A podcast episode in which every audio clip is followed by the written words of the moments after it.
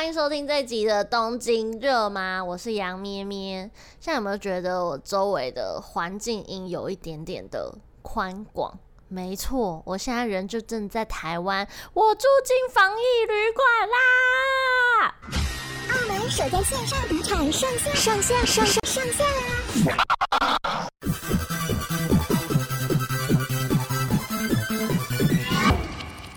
应该所有听众听到这边都傻眼吧？想说，哎、欸，杨幂怎么毫无预警，突然之间就回台湾？是要彻底的回台湾定居吗？没有，没有，只是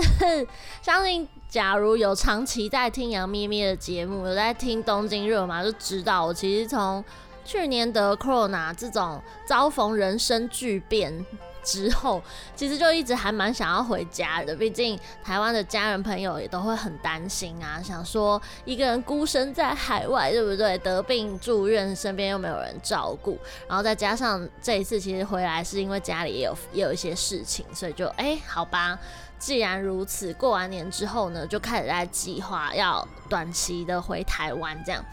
但是啊。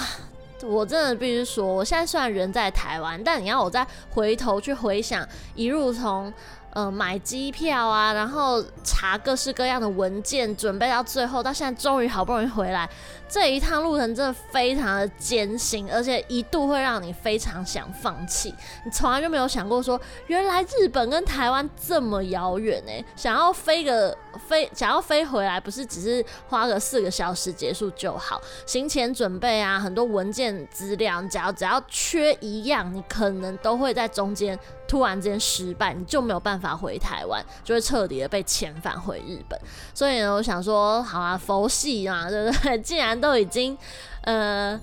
住院期间也都录 podcast 送给大家了。那今天呢，好不容易趁我在回来的时候，记忆还犹新的时候呢，赶快逼自己录这一集 podcast，给未来假如呃现在还旅居日本的台湾人，假如近期你有想要回台湾的话呢，也提供你给你做一个参考。有好哦，所以呢，回台湾之前呢，一定要先做好五件事情。这五件事情都做好呢，基本上你其实就可以顺利回台湾了。第一件事情就是先确定日本到底有没有禁止台湾人再度入国。为什么会这样说嘞？因为其实，在去年的五呃四五月那时候吧，第一次的紧急事态宣言的时候，其实疫情还蛮严重的。所以其实不管你是持任何的在留方法、在留证明，比如说你不管是商务啦，或是留学生啊，甚至是你持有在留卡的人，你其实。只要是外国人，你都没有办法再入国，都没有办法再回到日本。所以其实那时候的规定是最严格的。所以我很怕说，这一次适逢呃一月初那时候，日本也再度宣布紧急事态宣言嘛，就很怕说我是不是回了台湾就没有办法再回到日本了。所以其实，在呃买机票之前呢。我是有打电话到入国管理局，一而再、再而三的确认。那他是问说：“哎、你现在手上持有的是什么样的签证？”我说：“哦，我拿的是在留卡，然后我在这边是有工作签的。”他说：“那基本上是没有问题的，只要是呃有在留卡的话呢，现在是还可以再回到日本的。那有了这件事情的确定之后呢，你才可以进行第二件事情，就是买机票。”我觉得买机票算是里面最波折，然后不确定性最高的一件事情。当然，不能够回日本也是一个很不确定性非常高的事情啊。但基本上，那就是日本政府说什么你就照着做，那其实你自己的可控。变因其实没有很高，那机票这件事其实也算是啊，因为最一开始我买的是虎航嘛，然后从羽田直飞，我记得是桃园机场吧，然后那时候机票其实还算蛮便宜的，单趟是呃大概日币一万五左右，就是总 total 哦，包含最后的那个燃料税什么的，单趟是一万五，这样换算成台币大概才四千五。左右吧，呃，这真的算很便宜耶，因为大家应该有听说，现在因为疫情的期间呐，很多人其实现在都不搭飞机嘛。那假如飞机还是想要赚钱的话呢，那单张的机票价单价就会变得非常的高。所以我那时候刷到虎航单趟才四千五的时候，就哇，这价钱也太佛系了吧！所以我那时候就先订了，果然了吧，好了吧。在二月初那时候，就突然间无预警就寄信来通知说，您目前的航班已经被取消了。What？什么？哪里？哎、这真的超机车哎、欸！因为我就已经开始在呃查说呃诊所啊，然后开始要求阴性证明啊，包括也要跟公司开始预告说我什么时候要回去。突然间航班被取消的时候，真的超级烦，超级无敌烦。所以奉劝各位旅日的台湾人们，假如你们要回台湾的话呢，然后又是很确定、非常笃定，不希望航班有任何的变动，建议你们真的不要贪便宜。去买廉价航空，因为其实我在买虎航的时候呢，我就有跟我现在人在呃桃园机场工作的朋友，就是有在聊天联络，他跟我说，哎、亚木，你确定吗？因为现在这个虎航也没有常出现在停机坪上，诶，你确定你那天真的有飞吗？因为连他虎航的朋友都说，最近也很少在飞日本啊。我那时候还说啊，安心啊，放心铁的啦。我在那个官网就已经有刷到那天的日期，他还再度帮我去官网查，哎，还发现真的有飞，诶，结果就真的是在。出发前一个月就突然之间被告知航班取消，所以就真的很建议大家，假如想要回台湾的话呢，真的还是买一般航空比较保险，因为我觉得一般航空也比较不会说取消就取消，比较有信用一点啦。毕竟很多商务往返什么的也都还是会以搭乘一般航空为主，所以我这一次呢就买了假如 JAL 的嗯机票。然后我就比较了长荣、华航、假如 ANA 这几家一般航空，我发现假如的价格算是比较便宜的，长荣真的很贵，飙到十几万的都有。然后奇怪，它到底是是在贵什么？所以说看到假如我这样子买单趟是两万五日币，这样是多少台币啊？三五十三七千五，当然还是贵啦。但是，呃，以一般航空，然后这个价钱来说，其实相比之下是算便宜的，所以还蛮推荐大家搭假日的。而且很好笑的是哦，我这趟回去啊，才发现我搭乘的这班班机呢是假日跟中华航空的共同班机，应该是因为两边买票的。呃，民众没有很多吧，所以可能后来索性就变成两班并成一班。但我想说，华航的机票明明当初我看就还蛮贵的啊，所以我就现场又再立刻查了一下机票的票价。哎、欸，华航活生生的就是比假日还要再贵个一两万呢、所以奉劝大家要买就买假日。在这边好像在夜配一样，也欢迎假如假如听到这一集的话，欢迎找我夜配，可以免费提供我从台湾飞回日本的机票，拜托拜托。所以在 sponsor 还没进来之前呢，我还是秉持非常佛系的方式推荐大家可以搭假日。当你机票也已经定下去之后呢，随着时间一步一步的接近返台的日期越来越靠近，就要开始搜寻日本 PCR 检测的诊所了。台湾政府这边的规定是，只要在出发返台的前七十二小时工作日哦，就是前三天的工作日，意思就是说，假设你是礼拜天回台湾的话，那六日不算，往前推三天，那就是最晚最晚你要拿到礼拜三开出来的阴性证明。哦，所以要记得哦，在台湾的规定没有像日本那么严格，它是前三天的工作日，所以只要凡遇到周末的话呢，天数是可以扣除的。那日本的 PCR 检测呢？说真的，价钱真的颇贵。我那时候上网查了一下，不管是在新宿，或是涩谷呀，或是呃港区那边，其实是还蛮多诊所的，但是平均单价大概就是落在两万到三万日币之间，所以就其实真的还蛮贵。但是因为你去诊所做检测，有专人帮你做嘛，比较不怕自己做失败。而且他们就是标榜，你去诊所检测的隔天，结果就会出来了。那这对于商务旅客，就是那种赶时间，然后不想要去那边算这样到底 OK 或不 OK 的人的话，其实去诊所是还蛮有保障的。但我个人就是死穷鬼，穷到爆炸，所以我在上网呢有看到网友在分享，嗯、是由 ANA 推出的那个线上检测。对，就是它一切就是标榜你手动做检测，那它单价就可以压比较便宜。我这样做一次是一万五日币，大概是三五四三三四四千五台币。你看，其实跟台湾比，台湾一次大概要七千台币嘛，就算是跟台湾比，我这个价格也算是还蛮便宜的。那它这个检测方式是怎么做嘞？基本上你就是先到 ANA 的那个呃，它的这个呃测试的官网，然后你就去申请说你想要呃下订单下这组的呃 Kids 组，那他就会呃线上刷卡完之后，隔天他就会直接把这个测试的这个 set 呢，这个整个盒子直接送到你家。送到你家之后呢，你要上网到他们另外一个预约官网去预约你要测试的时间。那这个测试时间呢，就攸关于你到底什么时候要出国，所以，呃，出国的前三天的工作日嘛，那你就必须要往回推，呃，出国的前三天，你就预约那一天去做测试。那在那一天呢，呃，他们基本上就会送给你一个连接，一个 Zoom 的视讯连接，点进去之后呢，他们对方就会有一个专人直接在，呃，视讯前面指导你要怎么使用这组 Kids 组。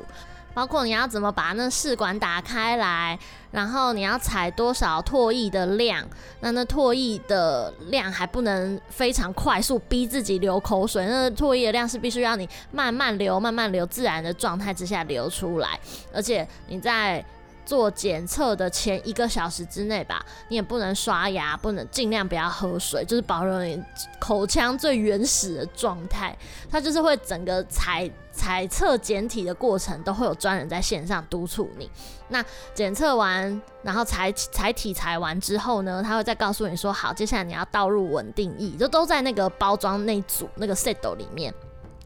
然后指导你说你要怎么倒入稳定液，然后怎么摇晃，然后怎么样把剩下那些包装的聚材，就是像什么泡泡纸啊，然后干燥剂啊等等，怎么包装，然后最后怎么把它放到盒子里面，然后寄出。它在整个过程当中都会透过 Zoom 的直播过程告诉你、指导你，你就不用怕做错。但也是因为我在网络上就有看到说，这种 Kids 组它虽然很便宜，但因为你还要把简体寄送到对方的诊所，那寄送往来就会有时间误差，就很怕说完了，因为出发是前三天嘛，那假如简体是寄到是前花了两天的时间才寄到，那假如遇到周末什么的，那是不是就会来不及？那基本上我用的这家嘞，他是跟我说他连六日都有上班，所以。就是完全不需要担心假日可能就不在。那呃，基本上我采完简体之后呢，我我那次还蛮快的，我是隔天早上简体就已经寄送到了，然后隔天的下午我的检测结果就出来了。那其实这也是会有一个风险，不管是太早或太晚都。不 OK，因为假如太早的话，你就过了七十二小时的时限了。所以我觉得这这个东西就是简体七十二小时的规定，这点真的非常的麻烦。你要不停的去思考，包括呃寄送简体的时间，然后简体结果出来的时间等等。这个中间你只要差一点点，超过七十二小时或少于七十二小时，少于七十二小时这还好。你主要是要确保你在七十二小时之内真的可以拿到你的阴性证明。这件事真的非常。让人烦恼，所以我那时候啊、哦，真的是采简体的那整个礼拜几乎都没睡好，因为我就很怕说简体来不及，然后阴性结果万一又不是阴性，结果出来是阳性的话，我那之前做的这些事情全都白费了，真的完全就不用回台湾了。我还记得那时候出发前一个礼拜啊，天天都在吵光头，每天都叫他帮我打电话去那个台湾的疾管局帮我问说，哎、那七十二小时到底是怎么算？然后台湾的七十二小时基本上呢，他虽然说是呃，我刚才说的嘛，扣掉工作，扣掉假日，算实际的三天工作天之前的阴性证明。而且这个阴性证明呢，不是说三天之前采集哦，他意思是说，你只要在三天。之前的呃诊断诊断书在三天之前内出来的这个日期，是符合七十二小时内就可以了。所以意思是说，你其实有把握的话，你甚至可以这可以再提前一天去做检测，也就是这样多少九十六小时之前去做检测，然后只要它是在隔天七十二小时之内把这个结果出来就好了。所以这是台湾比较宽松一点点的部分。所以在这边要提醒所有呃旅日的台湾人，假如有要近期想要回台湾的打算呢，简体这一块想要省麻烦，你就是花两万块钱或三万块钱，直接去实体的诊所直接做检测，最快也最保险。但假如你想要便宜一点，对于金钱上面有比较有，有慎重的考量的话呢，这个时间的问题你可能就要注意一下。好，假如这么烦人的。七十二小时阴性证明你也都已经拿到的话呢，基本上大魔王你已经打败了，你真的可以翘脚等回台湾了。但是在回台湾之前呢，还有一件非常重要的事情要做，那就是你的防疫旅馆定了吗？台湾这边非常的机车哦，它规定你呢，呃，要么就是住防疫旅馆，或是它的提供，呃，政府提供的那个隔离所，或者是你有一个一人一户的空间，就是。没有跟家人或是其他的朋友同住的一个独立空间，然后你可以在这个房间里面享用自己的卫浴，享用自己的厨房什么什么，没有跟任何其他人在一起，总共十四天的一个独立空间的话呢，你就可以回家。那我那时候其实本来打算是想要问家人或是其他朋友有没有一个独立的空间借我住，这样住十四天。但是后来有想到说，对，住了十四天，但是那些病菌啊，假设我真的这十四十四天的隔离期，发现我真的后来又得了 corona 的话，那这样其实对于屋主来说也是蛮麻烦的，因为消毒打扫其实它也是一个课题，而且你住在那边的十四天，你的三餐要怎么解决？当然你是可以叫 Uber Eats 啊，但就是。就是还是有点麻烦，所以那时候跟家人讨论，结果呢，就是决定还是住防疫旅馆。那防疫旅馆呢，基本上其实是有补助可以领的，一个是从中央政府来的补助，另外一个是从地方政府的补助。像我户籍是在台北市嘛，所以等于入住完十四天之后呢，是可以拿这个防疫旅馆的缴费证明上网申请一天七百块钱的。住宿补助，那中央政府的补助嘞？因为像我虽然是回台湾，但我还是有在工作，等于我的工作并没有因为隔离期间而中断，所以我的收入证明是我的收入是没有被影响的。那这情况之下，中央政府就没有办法补助，除非你这十四天决定我不工作，我就是要请假，那这样你就可以再额外申请中央政府的补助。那防疫旅馆的部分嘞，记得你要在回台湾之前就先订好。那会由防疫旅馆这边出一张订房证明，那这证明到时候也是要把它列印下来，因为你在入海关啊，或者是你回到台湾之后，他会立刻决定说他把你送去哪边，所以这个订房证明非常的重要，大家记得一定要在回台湾之前就把防疫旅馆证明给准备好。那假如你不是住防疫旅馆，你是要住我刚才前面说的那种一人一户的空间的话呢，你就要上网再另外填写一份切结书，呃，也是一样，填写完之后呢，把它列印下来，准备好，这样就万无一失喽。听到这边，大家应该已经两眼昏花了吧？只是要回个台湾而已，有必要弄得这么夸张吗？这种铺张是在干嘛？没错，这就是我的心情写照。我那时候真的是查这一些有的没的东西，真的查到后面你就会很崩溃。这是为什么？回台湾这么简单的一件事情，现在会把它搞得这么复杂，那真的是我有生以来第一次觉得日本跟台湾离非常的远，非常的贵，然后回家非常的不容易。我那时候就开始在想说，因为日本跟台湾不是免签嘛，所以很多事情就是觉得很理所当然，然后买一个机票就可以立刻飞过来飞过去，就完全只需要克服那四个小时的。就是飞行时间而已，但我这次真的深刻体会到，就是之前台湾在六七零年代的时候出国是一件非常困难的事情，好像你还要缴交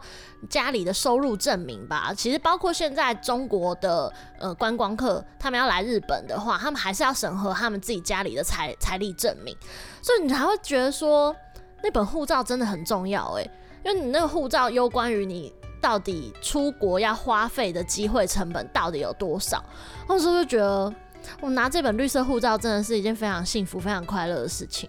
好吧，OK，Anyway，好像有点扯远了。但总而言之呢，我觉得非常怀念以前出国很方便、很便利的时候。但此刻既然要回家，对不对？家乡的美食在呼唤着我，家乡的家人、家乡的男朋友、家乡的好朋友们都在呼唤着我。这种时候，你真的是头洗下去，你就只能硬干到底了。那刚才呢，跟大家介绍完这么多文件之后，等等，还有最后一样。那就是在出国的前四十八小时之内呢，大家要记得到入境检疫系统登入你的所有的资讯，包括你的航班的代号啦，你之后要入住的防疫旅馆呐，然后还有它的地址啊，还有你呃可能在这四十八小时之内有没有任何的身体不适，有没有任何的症状等等等等，要记得在。回台湾之前四十八小时之内上网去登记这个入境检疫系统。那这个写完之后呢，记得要截图，截你最后的那张呃画面结束，然后有下面有个绿色的 button 的那个图，记得要把它截图之后存在手机里面，因为这攸关于你回台湾之后呢，就是要给大给那个海关看这个画面。而且啊，因为它会登记你的手机号码，所以你这手手机号码呢，假如你是已经有台湾的 SIM 卡的人呢，你就填写那个 SIM 卡的电话号码。因为在你呃抵达台湾之后的两分钟之后，它就会寄送简讯到你的这支手机号码里面。然后你点选那个连接之后呢，它就会寄送给你两张文件，这两张文件都非常非常的重要，攸关于你有没有办法出关，就是有没有办法回到台湾顺。顺利出去的两个非常重要文件。那假如没有台湾信卡的人呢，也不用担心。其实你飞到台湾之后呢，呃，在入关的前面吧，其实就会有中华电信的信卡可以办理。你一定要收到那份简讯，所以这简讯非常的重要。不管是自己有信卡，或者是你要回到台湾之后，你就一定要办理信卡，因为这个信卡也是攸关于他在你隔离的十四天期间呢。呃，台湾政府这边就是会时不时的就会联络你，然后去追踪你有没有偷跑出去的一个依据，所以这个 SIM 卡就非常的重要。好的，基本上只要这五件事情你通通都有做到呢，你就可以顺利回台湾了。那刚才实际出关的整个流程呢，基本上因为我是当了假日嘛。然后我觉得可以很明显感觉到，驾旅的空姐们其实他们对于各个国家的这个防疫的规定还不是到那么的清楚。因为我那时候呃早上在 check in 的时候，嗯、他们就有两个空姐，他们呃地勤啊，他们就在那边呃帮我称重量啊什么，准备 check in 的时候，他就问我说：“哎，那请问你有没有那个防疫旅馆的证明？哦，这很重要，有没有？没想到在日本这边的时候。”空姐就已经会提前先帮台湾审查你到底有没有呃抵达台湾之后的住宿的的地方了。所以呢，刚才说的那个防疫旅馆的订单非常的重要，一定要把它印下来。他除了会看这个之外呢，他还会看你的阴性报告证明。这两个之外呢，他还多拿了一张切结书给我。然后就说，你这张切结书你有填写吗？那我说哦，因为我住的是防疫旅馆，我好像不需要写这份。然后空姐就有点知道被我问到了，他们说啊，真的吗？然后他们就去问另外一个，可能他们的那种柜姐头吧，还是什么，就是空姐那个地勤的头。然后就问完之后呢，地勤的头呢就又再给了我一张那个切结书，就我说你假如是住一人一户的状态，你才要填写的切结书。然后我就觉得嗯，需要吗？想考我，我精明的嘞！这一个礼拜不吃不睡不不不不好好休息，我就在查资料。你现在就敢 diss 我？他也没有那么凶啊。但他就跟我说：“哦，那不然你这张单子你拿着，然后等到进去之后，找个时间，就是在呃抵达台湾之前，在飞机上什么也都 kamayimasen，就是记得要把这张写好。”所以我就想，好吧，那不写白不写，所以我就呃在登机之前，我就把这张切结书给写好了。然后就一直都带在身上，包括阴性证明啊，还有你的旅馆的订单，然后跟呃这张切结书，然后全部都带在身上。但是呢，实际上是这张切结书真的不需要。假如你是订防疫旅馆的话呢，就根本真的不需要那张切结书，因为我直到回台湾之后，也都没有被要求要出示那张证明。然后，所以我就觉得，OK，这边就是仅供大家参考。以我这个有没有热腾腾的，刚刚才经历完的这件事情的人，告诉你，真的，你假如是住防疫旅馆的话，不需要写这张切结书。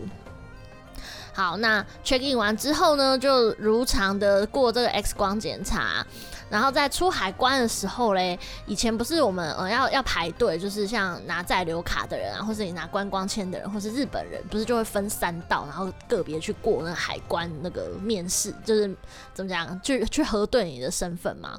哎、现在是真的都没有人在出国哎、我那时候要出海关的时候，我走的居然是那个行政官员的那一道，就是有专人为您服务的那一道。前面所有闸门那边全部都没有海关，你就直接走往右边走，最边边走那个窗口的那边。我说哇，好礼遇哦！突然觉得自己好仿佛是空姐还是什么高行政高官这样。然后就走那个海关的时候嘞，就一样，他海关也是会跟你说，哎，你有拿在留卡吗？有，好，那你就要填写那个在入国的那张卡片，然后就帮你订起来。然后之后呢，他就会递张一张小纸条，告诉你说，呃，凡是现在被日本政府拒绝入国的国家，那你在回来的时候，你必须要拿呃返日前七十二小时的 PCR 证明。然后那时候我就想说，哎，为什么上面是写呃入国拒否的国家？然后我就说，那请问台湾是在入国拒否的的名单里面吗？然后海关就说，呃，目前台湾还不是，但因为大家也知道疫情的状况瞬息万变，哪一天可能突然间日本政府又要求是了，所以可能就是还是呃要回来之前上那个入国管理局再度确认自己的国家有没有在 list 上面比较保险。哎、这件事情对我来说如获至宝哎，因为我一直以为我不管是回来台湾或者是回去日本，我都要做 PCR 检测。所以照海关现在这样说法，意思是，假如索诺妈妈继续下去的话，那我回日本可以不用做 PCR 检测喽。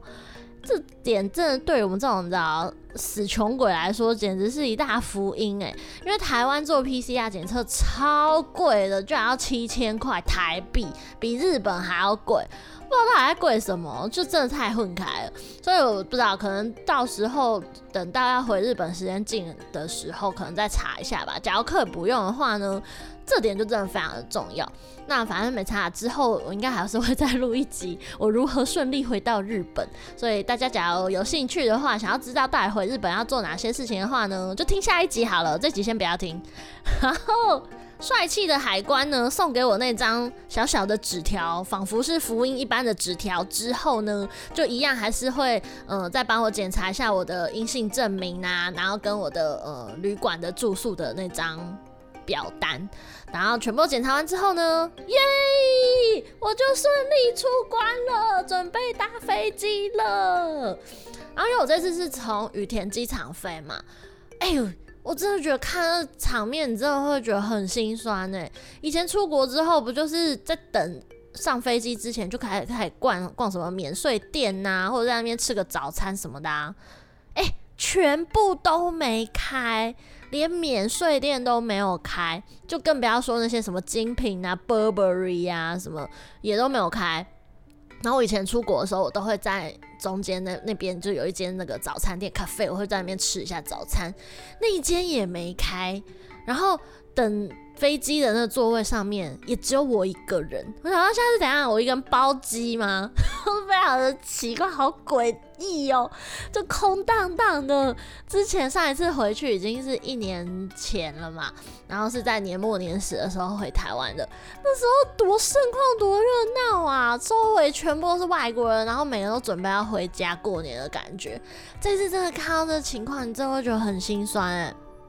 难怪我之前有朋友，他是在呃机场做服务业的，就一度就被告知要休息呀，就完全能够理解为什么会要休息，因为根本这么根本就没有人要出国，那你在那边开这个店面，其实也是浪费成本。所以看还是有点心酸，但还是止不住我内心那个即将要踏上台湾这块领土的欢愉。所以呢，嗯，就在那边很开心，在那边等飞机。然后在等飞机的时候，因为我偷偷准备那个手套跟那个护目镜嘛，我想说，哎、好像应该要做一下全副武装哦。之前听我那个 Lena，就是 迪士尼那集的同事，他那时候回台湾的时候，他说他很夸张，全副武装，戴口罩，然后戴戴眼罩，然后也戴手套。什么什么全部都准备好，所以我想说，好吧，我只要不稍微准备一下，好像搭飞机有点太赤裸了，感觉应该是要装扮一下。哎，结果没想到，我只是戴个手套，我后来就引来跟我搭同机的人的目测，我觉得哎，你在干嘛？那一刻我就觉得哎、有点糗哦，就是是只有我一个人要戴手套嘛。然后护目镜我是后来跟我朋友借的，我护目镜我也没有戴、欸，我是戴我的眼镜就这样上去了。然后我周周围所有人都只有戴口罩，也没有戴其他东西，所以可见现在疫情的这种危机紧绷感好像已经有点解除了，大家已经没有像一开始那么的紧绷了，有点松懈了这样。然后就搭上飞机，然后就很开心的睡觉、吃饭、看电影，然后就呜飞了飞飞飞飞了四个小时之后呢，非常的专注在我的眼前的电影的时候嘞，突然间就哦砰砰砰砰砰砰砰，着陆了！我那一刻才突然间从电影的剧情当中醒过来，然后往窗外一看，天哪，我到台湾了！我到台北了！那个真的很感动哎，因为我飞到松山机场嘛，然后砰降落的时候，然后一往左手边看，就是美丽华，就是摩天轮，然后那一刻真的实在太抓马，太戏剧化，因为我自己本身在台湾的家，在台北的家就离。那个美丽华摩天轮很近，所以说一看到那一幕的时候，就突然之间脑海就像那个，人家不是说那个你的脑海有时候会像放映片一样，这样啪啪啪，很多片段突然之间在你脑海中放映过去吗？我那一刻真的把所有我之前在合体跑步啊，然后遛我家的狗啊，在那边嘻嘻哈哈那些所有画面，哗哗哗，全部都回想了一轮，然后我就哭了。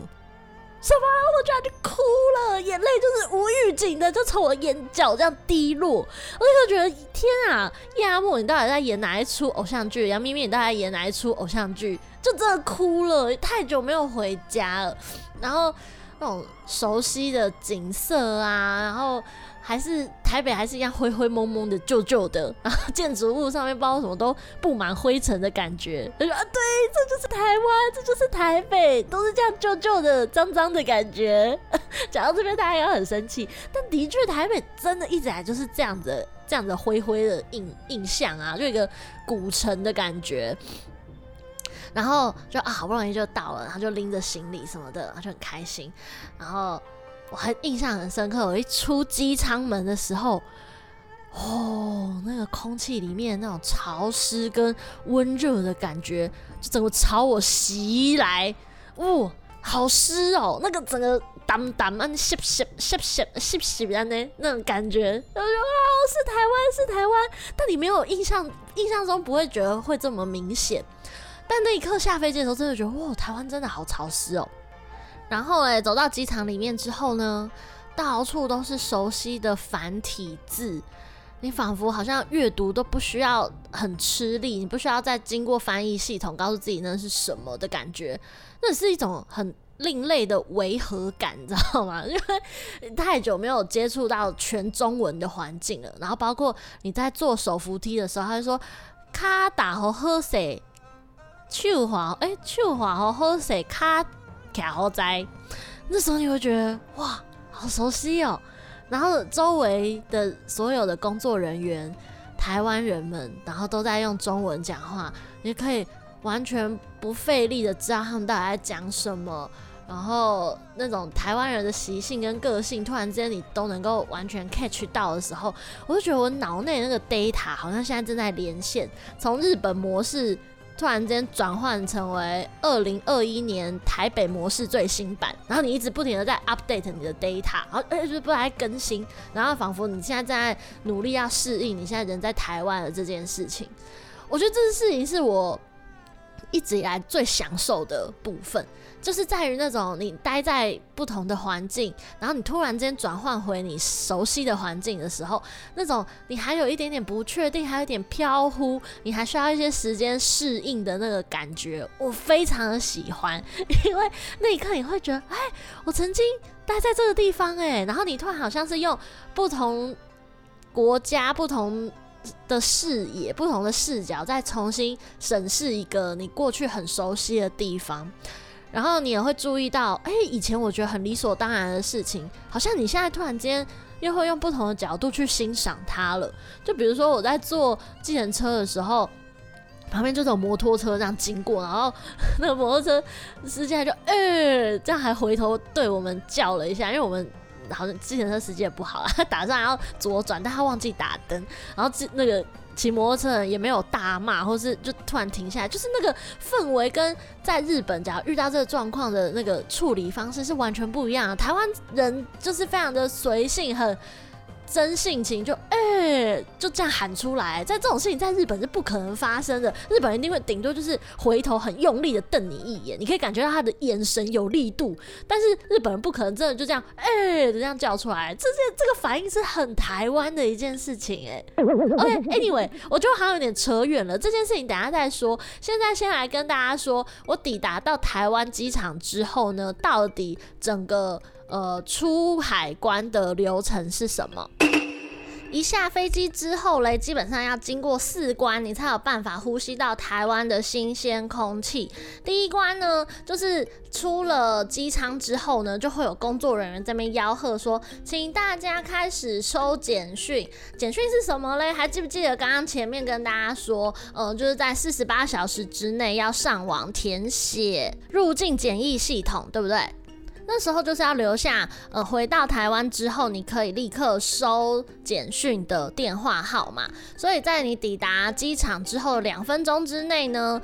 台湾的政府呢，就会立刻传简讯到你的那只手机里面，所以你一定要立刻换信卡。假设你原本持有是日本信卡的话呢，记得在这这个时候呢，就一定要赶快换成台湾的信卡。然后我那时候换完信卡之后，过不到三十秒左右吧，我就收到呃机管局寄来的简讯了。然后这简讯的内容嘞，基本上就是一个 link，然后你只要点进去之后，它就会传，呃，你就必须要登入你的密码，然后这密码是你的护照后六嘛，后护照后六嘛，你把它输入之后呢，它就会传送两份文件给你，第一个文件是入境居家检疫申报凭证。然后第二个是入境健康声明暨居家检疫通知书，这两份文件非常的重要哦。那假如有人问说，糟了怎么办？我没有台湾的 SIM 卡，那也不用担心。就像刚才跟大家说的，嗯、只要出了机舱之后呢，就会有中华电信办 SIM 卡的柜台，就是在走廊上面。所以你假如没有 SIM 卡，你可以现场直接办，现场直接拿到，然后现场立刻用。这张信卡上网，然后填写入境检疫系统，立刻填写，然后立刻就会收到简讯，就可以收到这两份文件喽。所以，好，第一关呢就是收简讯。基本上呢，只要过了这一关呢，其实后面就非常简单。第二关呢，就是一如往常的检测你的体温，就是走过。一条康庄大道，然后两边就是有架设那个 camera，然后可以直接监测你现在体温是几度。突然基本上你有拿到阴性证明，其实现在应该也不太会有什么症状发生，基本上就可以顺顺的走过去。终于来到第三关啦！第三关呢就是搭车。搭车这件事情呢，基本上让我有点恼怒跟恼火，因为，呃，要么你就是。在呃还在日本的时候，你就已经先预定好简易旅馆嘛，要不然就是呃居家简易，就像我刚才说，就是一一人一户的这个状态。那假如你是一人一户呢，可能就是请。你的家人朋友来接送你，或者是你要搭乘防疫计程车。然后我一直以为，基本上你只要从机场回到家的路上，你是要搭防疫计程车的。除此之外，你没有别的方法。但真的很神奇耶！我那时候一走出那个那个大门的时候，然后就是会有工作人员就问你说：“所以你现在搭车吗？还是你有人来接？”我想说，有人来接。这不是一件很奇怪的事情吗？因为有人来接，那万一我现在是潜伏期，那我不就等于又把病菌传染给我的家人或朋友吗？然后所以其实我就没有想到这一点，所以我基本上我就打算现场就直接叫防疫计程车。然后我那时候就说哦，我我我搭计程车，然后我就问说，请问计程车是可以刷卡的吗？他说没有，我们是付现。哎，这点我真的有点气耶，因为。现在这种非常时期，一定有很多外国人他是需要搭计程车的嘛。然后我要跟大家说，是日本的计程车基本上每一台都可以刷卡，就除非是那种很偏乡的地方啦。但基本上只要在东京市里面搭计程车都可以刷卡。所以我那时候就非常纳闷，然后我人在台北，为什么现在计程车还不能刷卡？然后。好啊，我觉得这也是我的错，因为我现我本人现金就只有带一百块台币。我说，那我从这边到我要住的简易旅馆，一百块是做得到吗？我说，哦，应该没有办法，我可能要两百多。他说，那我现在能怎么办？他说，你可能还是要回去里面，就是去台湾银行换成现金。然后我就觉得，好哦，好哦。我就真的又回去了，换成就是拿日币，直接现场就成换成台币。我说我只有一万日币，我可不可以换两千块日币换成台币就好？然后他就说我们没有办法找现，所以只能就是单单张钞钞票直接换。我真的觉得真的是很烦。都什么年代，为什么坐计程车不能刷卡？这件事情让我觉得回来之后遇到第一个最不方便的事情就是计程车没有办法刷卡，然后就好吧，算了就认了。你知道，毕竟入境要随俗，所以我就还是掏出了一万块日币，直接现场换成台币，然后就出去了，然后就坐就在那边等那个防疫计程车。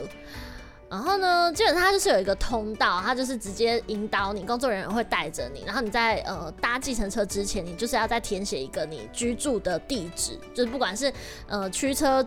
前往你那个一人一户的地方也好，或是你已经订好了呃住宿旅馆。所以这边提醒大家一定要知道你的防疫旅馆的地址是哪边，因为呃现场工作人员就会直接请你填单子，之后把单子直接递给计程车司机，他就直接帮你载过去。然后在上车之前呢，呃，工作人员就会用那种很大桶，像那种浇花的那种桶子，然后就把你全身上下都喷过一次酒精，全部消毒过，然后包括你的行李、你的包包什么，全部都会喷过消毒过之后呢，你就可以上车了。第二点让我觉得有点傻眼的地方是，它美其名叫做防疫计程车。但是里面居然没有贴塑胶的塑胶隔板或者是塑胶袋，这点其实让我有点意外，因为那时候我在日本确诊 Corona 的时候呢，我从我家里要搭防疫计程车去到医院的时候，他们的防疫计程车是呃司机就已经会全副武装穿那个防护装。然后我跟司机中间的这个空隙嘞，是全部都用塑胶袋贴满贴好的。然后呃，我两侧的门把上面也全部都是塑胶袋。然后我坐的地方也是塑胶袋，就是都用塑胶袋包好的状态，是这样子在防疫的哦。然后我会觉得说，哦，好，这真的是防疫计程车。也可能是因为我真的确诊了，所以。我就是扎扎实实身上是有带源有病菌的状态，所以日本的防疫计程车是做到这么严密。但是我会心里想说，这件事情是一件很矛盾，你知道吗？假设每个人能够入境台湾是因为拿了七十二小时的阴性证明，那是不是基本上我们就不需要住十四天的隔离期了呢？因为你又说好，那很有可能会有潜伏期呀、你很有可能是呃，在你拿到报告这三天之内，你可能又不相信，又又不小心感染了。那假如你会有这层疑虑的话，你的防疫计程车是不是应该要做得很确实？你怎么能够就 so no 妈妈？哎，真的就是我一般在搭计程车的状态，哎，就是我跟司机问讲，我是直接手可以碰到他的状态，而且司机虽然有戴口罩。但是他也没有戴护目镜什么的，然后他的手也没有戴手套，是整个非常赤裸的状态，他就碰触了我的行李，然后我的门把，我碰过的门把，然后甚至就是我在递钱给他的时候，我也是手会接触到他的手的。那我会觉得这件事情会变成一个防疫的破口。今天我完全能够尊重台湾政府想说，嗯，要还是要再隔离十四天的这个以防万一的状态。但是你的防疫计程车不能这么便宜行事啊，更何况上面还不能刷卡，这件事真的是让我非常火大，害我把一万块日币纸钞直接就换成台币了。对，所以我觉得这件事情是一个有矛盾并且存在破口危险的状态。这要不是我这一次回来，然后我实际遇到的话，我会觉得台湾好像防疫做得很好。但是这一点上面来看的话，我觉得所谓的防疫计程车，你既然收费都比一般的呃计程车贵，虽然我是在台北市内，所以它是照表跳，但我觉得你既然要开放一般民众、一般的司机能够成为防疫计程车的话，你就必须要。担纲起防疫计程车应该要有的这些流程跟这些配备，而不是这样子的便宜形式，这样才对得起你希望我们回来之后还要隔离十四天的这个手续。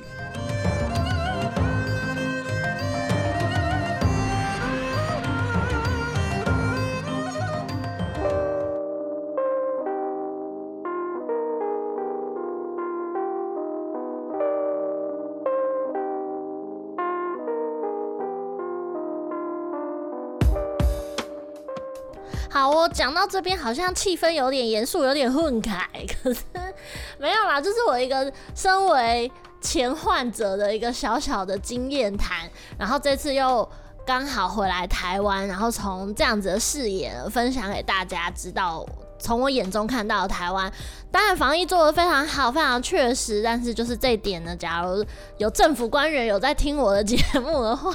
何德何能？然后什么烂节目？有听到的话呢，就仅供给大家做一个参考喽。那这次回台湾呢，虽然今天才是第一天，有没有非常认真嘛？才回来台湾第一天，立刻就开麦做 podcast，就跟当初得得病一样，非常的认真、很盯紧。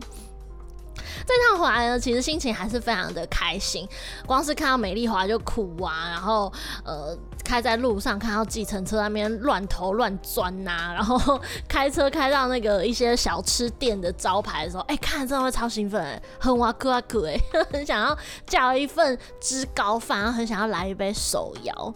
对，那我现在人呢，就是已经入住到防疫旅馆了，要度过漫长的十四天，但基本上。刚才也吃了几餐，我觉得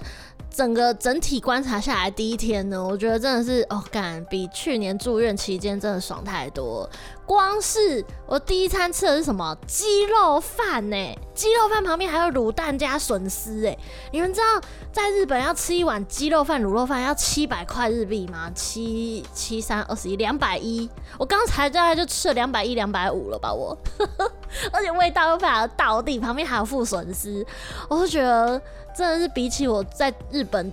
住院期间。完全失去嗅觉跟味觉，然后又吃每天长一模一样的便当，我都觉得这十四天应该可以蛮轻松的度过的。但我也不知道，我们就敬请期待，我我会不会无聊到死好了。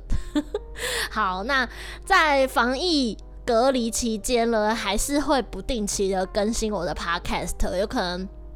可以打破一个礼拜只有一集的上传速率吧，因为我现在整天也是除了待在这个空间之外，我哪里也不能去。那之后呢，还是会透过节目再跟大家分享我的隔离日记，然后跟大家分享我每天都吃什么，然后有多无聊。我刚才躺在床上捏泡泡纸。大家都知道隔离时间有多无聊，快要疯了我。大家假如经过我的那个防疫旅馆的话，欢迎喂食我，然后多买一些手摇饮料给我，因为我三餐没有附饮料呢。呵 呵许愿，好哦，今天节目就先到这边了，又是一集我自己一个人乐乐等讲了四十几分钟、五十分钟的一集节目，不知道大家还喜不喜欢今天的节目内容嘞？有任何想法，或者说，哎、杨咪咪，我现在人也正在隔离，我我跟你一样，你不寂寞不孤单的话呢，或是有任何意见想法想要跟我一起讨论，欢迎上脸书搜寻杨咩咩的 On Air Channel，杨咩咩的 On Air Channel，或者是 IG 搜寻东京热吗？